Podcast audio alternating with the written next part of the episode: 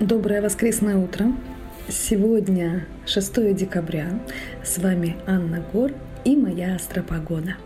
День идеально подходит для отдыха, так как все деловые активности будут малоэффективны. С половины второго утра и до 23 часов холостая луна. Так называется положение Луны, когда она выходит из знака зодиака, при этом не делает сходящихся аспектов к другим планетам. В нашей жизни это проявляется так, что за что бы новое мы ни брались, сталкиваемся с различными трудностями и препятствиями.